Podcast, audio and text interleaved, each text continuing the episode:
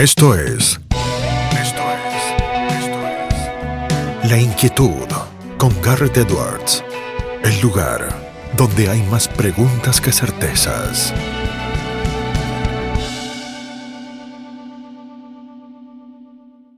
Damos vuelta de página aquí en La Inquietud por CNN Radio Rosario. Tenemos un verdadero honor, placer y privilegio. Ella es argentina, residente en Reino Unido, patóloga pediatra, egresada de la Universidad Nacional de La Plata, trabaja en el Hospital de Sheffield en Inglaterra, es profesora honoraria, catedrática universitaria, forma parte de la excelentísima Orden del Imperio Británico en reconocimiento de su trabajo sobre la muerte súbita del lactante. Como dice en sus redes sociales, informa a la comunidad hispana basándose en evidencia científica veraz para ayudarnos. Yo además recomiendo que la sigan en redes sociales es la doctora Marta Cohen. La encuentran en Instagram como DR Marta Cohen, doctor Marta Cohen en inglés. Marta, qué gusto tenerte aquí con nosotros, Garrett Edwards del otro lado. Hola, bueno, muchas gracias a vos nuevamente por invitarme, por convocarme en este día viernes. Este, bueno, muchas gracias. El placer eh, es mío realmente y de nuestra audiencia, Marta. Eh, quiero que, empecemos antes de que nos metamos directamente ya eh, en temas que nos preocupan y nos convocan a todos, como las vacunas eh, y la pandemia, eh, por una cuestión que yo he, notado y apreciado muchísimo de tu labor todo este año y medio, que tiene que ver con la divulgación científica. ¿Cuán compleja ha sido la tarea de divulgación científica en este año de pandemia? Ha sido muy demandante, muy demandante porque he llegado a tener 25 pedidos de notas en un día y he dado, qué sé yo, 18 una locura. Y además, trabajando en el hospital, bueno, mis ocho horas que se hacen doce, porque tengo que quedarme más tarde trabajando lo que estaba dando notas. Eh, mucho leer, leer, leer. Por suerte hay algo que ha sido muy bueno y es la eh, colaboración de la comunidad científica. Entonces, el acceso a journals como Lancet, a New, New England Journal of Medicine, etcétera, son todos carísimos. Bueno, todo es gratis.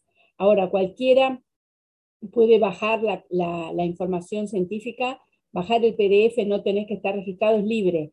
Y bueno, yo soy revisora de muchas revistas internacionales este, que me mandan, eh, escribo muchos papers, he escrito libros y demás, entonces creo que de alguna manera eso me ha dado la, la habilidad para poder ir separando lo verdadero de lo que no parecía tan real este, y además eh, dándome un sentido común de, bueno, cómo avanzaba esto. Por ejemplo, ayer en un medio de San Juan me decían, sí. usted hace muchos meses dijo que iba a haber una tercera dosis. Y yo digo, sí, es verdad, y bueno, ahora está llegando. Y digo, y además, eh, hoy, por ayer 12 de, agosto, te digo que va a haber una cuarta dosis. Este, va a haber una cuarta dosis de esto el año que viene. O sea, ya lo marcamos, eso, es, es, titular eso ya, Marta. Claro, va a haber una cuarta dosis de la vacuna. Y después, cuando ya todo el mundo, eh, eh, o sea, yo pienso que la cuarta dosis va a llegar el año que viene, y luego de ahí en más va a quedar este, eh, como una vacuna tipo de la gripe, pienso yo. Pero bueno, a mí me ha demandado muchísimo, me he pasado las vacaciones dando entrevistas todo el día, o sea, no he tenido vacaciones, estoy realmente agotada. Pero bueno, lo he hecho con gusto, ahora estoy escribiendo un libro. Qué lindo, ¿sobre qué? ¿Sobre qué? Sobre la pandemia, sobre la pandemia en la Argentina y la pandemia en Latinoamérica. Y bueno, la visión, mi visión de la pandemia iba a comenzar con, bueno, yo viví en África. Cuando yo llegué a África era, la, era, era cuando todavía Mandela estaba en prisión, hacía tres días que lo habían liberado.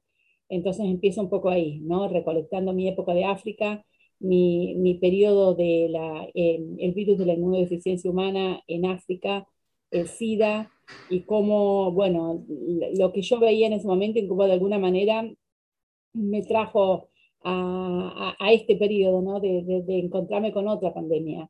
Este, y bueno, y eh, bueno, mi infancia, un poco la comunicación, este, y, y, voy a tratar de concentrarme mucho en la pospandemia, que es lo que viene después, ¿no es cierto? El capítulo que, que, se viene, ¿no? El capítulo que se viene es muy duro, desde todos los aspectos, no solamente económicos, sino sociales, de salud física, por todos los pacientes que, van a quedar con efectos a largo plazo, eh, los niños, los adultos, este, algunos son secuelas y otros son efectos físicos como cansancio, dolor muscular, este, tos, eh, y mucho cuestión eh, de salud mental, ¿no es cierto? Así que bueno, de eso estamos tratando de, escribiendo los fines de semana mientras puedo, a veces hasta las 2 de la mañana, este, distintos capítulos. Marta, cuando vos describís, como recién que nos contabas de tu libro o, o, nos contabas de la divulgación científica, siempre lo haces con una claridad, con una precisión, eh, pero en un lenguaje llano, completamente eh, entendible. Eh, vos te adelantaste a muchas cosas, te adelantaste incluso a hablar de las mezclas de vacunas o de los periodos que había que esperar cuando nadie todavía se había puesto a pensar en eso, por lo menos en habla hispana. ¿Cómo ves la, mezcla de vacunas que se está empezando a dar en la Argentina? La, ves con, preocupación? ¿Sentís que pueden llegar a funcionar? No, no, no la veo con preocupación porque como vos decís, Gareth, yo había pedido por esto del mes de abril. Estaba pidiéndolo porque primero, en primer lugar, hace un año, en agosto del 2020, yo anunciaba que iba a haber, con la vacuna de Sputnik, iba a haber faltante de la segunda dosis. Entonces, por un lado, empecemos como es triste y es trágico, es trágico más que triste, que estemos un año después en un problema que se podría haber previsto si de alguna manera se hubieran hecho más contratos con otros laboratorios, sin dar nombres, ¿no? ¿Pero por qué? Porque entramos solito en un problema que sabíamos, si yo, Marta Cohen, que simplemente lo leía en la ciencia, las personas que están en el gobierno, en los gobiernos de todo el mundo, porque esto no le pasó solamente a Argentina, tenía que saberlo. Eh, entonces, por un lado es trágico. Por otro lado, cuando en el mes de eh, marzo se corta, también por razones políticas, este, el contrato de Oxford AstraZeneca en Europa, Europa, eh, como yo digo, los gobiernos, el pueblo, en las democracias los elegimos para que tomen decisiones en nombre del pueblo. Bueno, la comunidad europea, la Unión Europea hizo eso, tomó la decisión que tenía que tomar rápido y decir, bueno, a estas personas que les dimos una dosis, le tenemos que dar una dosis de otra cosa. ¿Se esperó? ¿Se dilató como en Argentina? No se hizo. Entonces se hizo con Pfizer o con Moderna, se especuló con la base científica de que iba a dar buen resultado y no había tiempo de probarlo. Entonces en el mes de marzo se empezó a inocular la segunda dosis, en el mes de junio recién salieron las publicaciones en una revista española, primero que nada, de Madrid, los autores, muy buenos los resultados, era como se esperaba. Entonces, en el mes de abril yo lo empiezo a pedir, y empiezo a pedir que consideren esto. ¿Por qué? Porque las distintas regiones, eh, las distintas plataformas de las distintas vacunas están todas dirigidas contra la misma región del antígeno viral. Vos viste que el virus tiene estas capsulitas, estas eh, espículas, que es la coronita. Y en la punta de las espículas es donde están la glicoproteína S, que es lo que le permite al virus eh, adherirse a un receptor que está en la superficie de las células, que se llama receptor de la enzima convertidora de angiotensina 2, ACE2, y ahí entra entra a la célula y utiliza este, el virus eso para replicarse. Bueno, eh, bueno pues eso es la, la parte del antígeno viral que está utilizándose para todas las distintas eh, plataformas de vacunas. Y todas las vacunas están usando la misma cepa original de Wuhan, que es la cepa L. Entonces, en mi idea, se tenía que poder combinar. Cuando uno era chico y se iban a dar las vacunas de sarampión, de paperas, de convulsa, no importaba cuál había sido la marca anterior. Lo mismo incluso con la vacuna de la polio, se combinaban. Claro, las vacunas esas llevaban 10 a 15 años, esta vacuna llevó solamente 10 meses. Pero lo lógico era que se tenía que combinar. Bueno, eh, hubo tantos idas y venidas que yo creo que la gente duda. Y la gente dudó precisamente porque este, eh, no se tomó una decisión rápida, certera, inmediata, estratégica, sino que se dilató demasiado. Entonces la gente empezó a desconfiar. Entonces, eh, yo creo que el gobierno, estoy de acuerdo con que lo hayan hecho, ¿no? Eh, lo deberían haber hecho antes, seguro que sí, pero se quedaron cortos en el mensaje para mí. Porque el gobierno dio el mensaje diciendo, la gente tiene la opción de darse la vacuna de Oxford AstraZeneca o darse una dosis de Moderna o esperar a que llegue la, segunda dosis de Sputnik. Bueno, en primer lugar, sabemos que la segunda dosis de Sputnik, si llega, va a ser números más reducidos y va a tardar meses. Claro. Segundo, sabemos que para la variante Delta, una dosis es altamente insuficiente. Y si además esa dosis tiene más de varios meses, peor. Es decir, que el mensaje debería haber sido, em, le, damos la opción de que se dé eh, eh, AstraZeneca o, o, Moderna, pero sepa usted que si, si decide esperar a la vacuna, a la segunda dosis de Sputnik, su organismo estará muy mal preparado para defenderse en caso de contagiarse con la variante Delta. No pauses, ni adelantes, o retrocedas. Quédate en La Inquietud con Garrett Edwards. Y eso es, porque la gente, yo en mis, en mis redes recibo muchísimas preguntas de personas que dicen, ¿qué hago? ¿Espero? Y la realidad es no, no espere, no espere, los resultados van a ser buenos. Y la, la Delta, bueno, ojalá que no se haga comunitaria, yo pienso que va a llegar, porque llegó primero de la India, eh, que fue en el mes de enero-febrero, llegó en el mes de abril acá, en fines de mayo se empezaron a aumentar muchísimo los casos, principios de junio ya comenzó la explosión, eh, fines de junio teníamos 53.000, 63.000 casos diarios, simultáneamente estaba llegando a Estados Unidos. Estados Unidos está estallado en este momento, vos viste que están las terapias intensivas saturadas, la gente joven que no se ha vacunado está infectada, hay muchísimos muertos de vuelta. Bueno, eh, Sydney, está, estaba ayer leyendo, también está eh, terrible con la, en Australia, con la cantidad de casos que tienen y la saturación de las terapias y demás. Eh, si bien Latinoamérica en general los números están bajando, porque lo que está bajando es la cepa alfa, la cepa anterior, pero bueno, puede ser que dentro de un tiempo haya un aumento del número de casos. Entonces, lo más importante es que la gente esté adecuadamente vacunada, ¿no es cierto? Marta, nos hacías recién un paseo por algunos lugares del mundo, mencionabas el Reino Unido, que eh, uno a la distancia eh, nota eh, las medidas, los anuncios del gobierno, de Boris Johnson. ¿Cómo es la, vida diaria hoy por hoy en Reino Unido? ¿Siguen los cuidados a pesar de que el gobierno ha quitado algunas normas? Sí. bueno, yo también vuelvo a mis redes, como vos mencionaste, es arroba de Marta Cohen. Yo siempre hablé de tres pilares los tres pilares para combatir la pandemia son responsabilidad individual con aceptación social, o sea, tenemos que ser responsables y la sociedad lo tiene que, eh, llevar adelante. No puede ser que una persona o dos personas. Tenemos que hacer testeos masivos y tenemos que hacer vacunación masiva. Y las tres cosas se están cumpliendo. Entonces, eh, sí es verdad, eh, tenemos libertad, vamos al gimnasio, vamos a natación, vamos a una cafetería bailable, a una club, a, cenar, no hay restricciones, el teatro está todo abierto. Dentro del país, ¿eh? para viajar, por ejemplo, yo tuve que cancelar mi viaje a Argentina, que viajaba el martes, este, para el cumpleaños número 100 de mi papá, eh, eh, debido a que Argentina está, como toda Latinoamérica, salvo Paraguay, que no está... Claro, lista roja.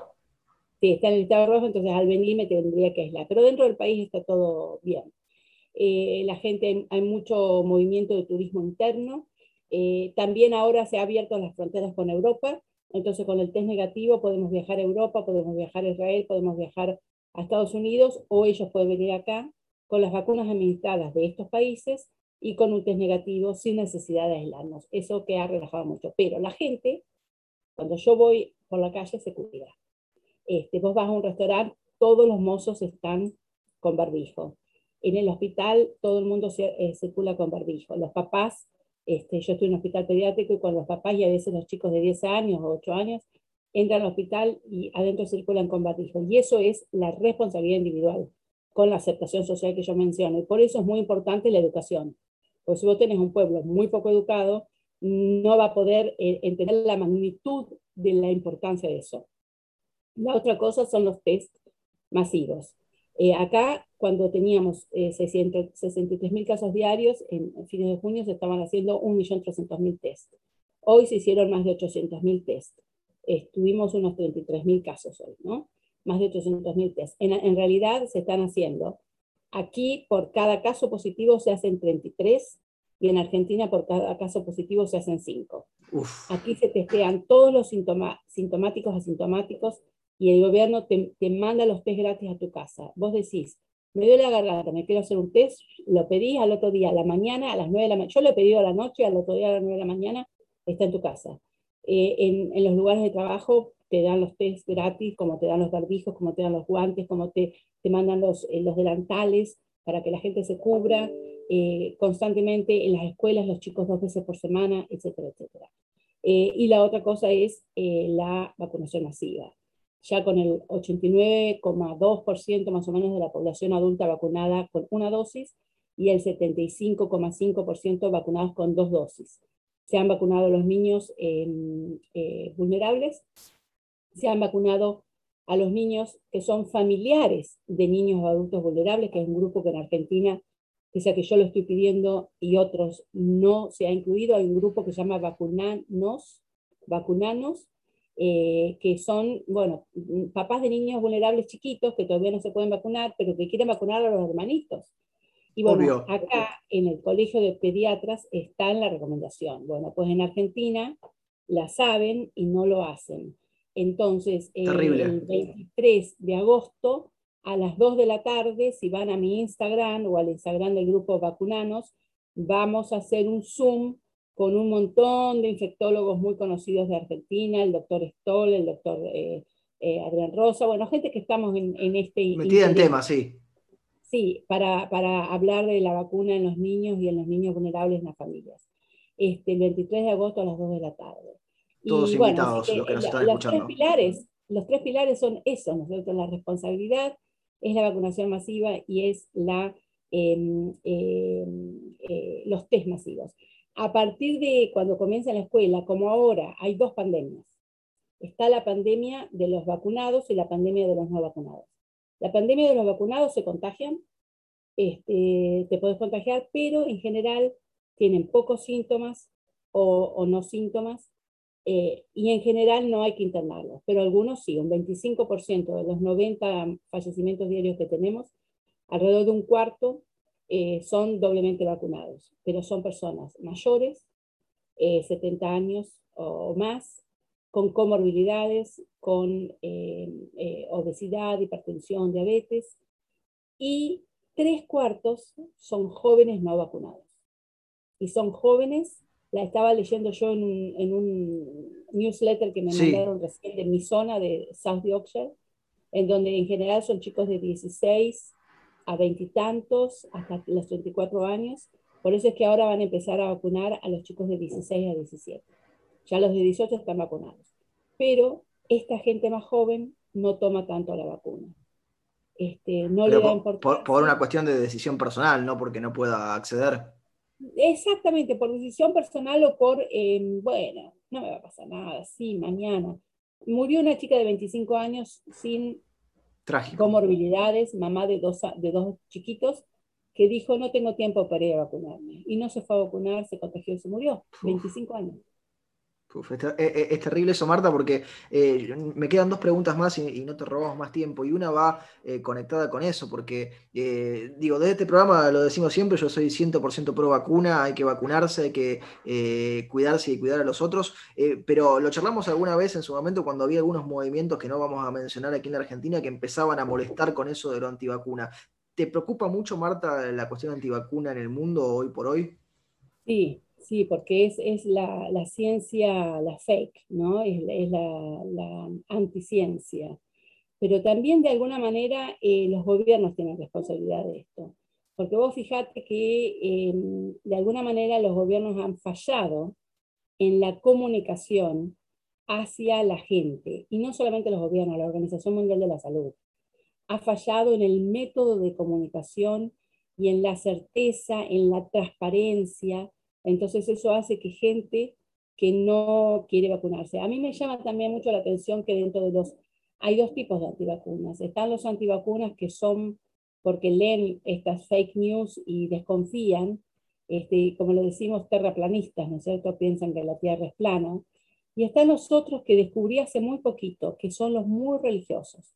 Las personas absolutamente religiosas están en la mano de Dios y yo no podía creerlo hasta que me, encontré con gente de mi propia familia, este, gente que es cercana a mí, que me entero que no se han vacunado teniendo 60 años, 90 años, porque estamos en las manos de Dios, somos felices, Él nos protege, nada nos va a pasar. Entonces eso también me, me, me preocupa, porque eh, no es solamente ser el anticiencia, es también eso otro, ¿no? Es, es eh, bueno, de alguna manera no, no entender la realidad de lo que está pasando. Como yo digo, una persona, eh, yo tengo un hijo especial, este, y una de estas personas que, que, cuida a mi hijo es un pastor adventista. Entonces yo le dije, pero usted no, no si usted es una muy buena persona, vacúnese no por usted, vacúnese por el prójimo. Y aún así no lo pude convencer. No lo pude convencer. Y es, la religiosidad de la gente que les hace tener esa fe tan grande en, bueno, en lo que ellos llaman Dios, este, cualquiera sea el Dios, porque conozco de muchas religiones con esta, con esta situación. Y bueno, y, entonces yo pienso, bueno, a lo mejor una persona como el Papa, ¿no es cierto?, podría... Eh, dar el ejemplo, contar su experiencia. Y, comunicar. Entonces yo creo que de alguna manera sí me preocupa lo de los antivacunas, pero también creo que en parte es porque los gobiernos, la Organización Mundial de la Salud, los líderes, los líderes han fallado en su comunicación. No ha llegado al pueblo. Marta, te hacemos la última pregunta. Se la hacemos absolutamente a todos nuestros entrevistados en este ciclo, porque el nombre del programa es un juego de palabras, es la inquietud. ¿Qué inquieta a Marta Cohen? Bueno, a mí lo que me inquieta es cómo vamos a hacer después de la pandemia para reconstruir y mejorar la educación del mundo, para que los chicos que perdieron tanto en las escuelas puedan volver puedan mejorar, mejor que antes, ¿no es cierto? Y acceder a la educación. Cómo hacer disminuir la inequidad, que se puso tan en evidencia con el tema de las, de las vacunas, ¿no? Y de los países y de los que, en, incluso en Argentina no había vacunas, pero aquellos que tenían se iban a Estados Unidos a vacunar, ¿no es cierto? Eh, ¿Cómo vamos a hacer para poder invertir en ciencia y tecnología? Para mejorar la salud, ¿cómo vamos a hacer para que la salud sea pública, y que sea, esté al alcance de todos. Eso, eso es lo que más me preocupa, ¿no? Porque la deuda económica que va a quedar en el, mundo después de la pandemia va a ser superior a la, guerra, a, la que sucedió después de la Segunda Guerra Mundial. Entonces, bueno, ¿cómo nos vamos a recuperar? Y ojalá lo podamos ver nosotros, ¿no? los de esta generación. Marta, te agradecemos muchísimo este tiempo y estos minutos que te has tomado para charlar con nosotros y con nuestra audiencia. Te mandamos un fuerte abrazo. Bueno, Gracias y cuídense. Hablábamos con la doctora Marta Cohen aquí en La Inquietud por CNN Radio Rosario. Esto fue La Inquietud con Garrett Edwards. Síguenos en redes sociales y en www.edwards.com.ar.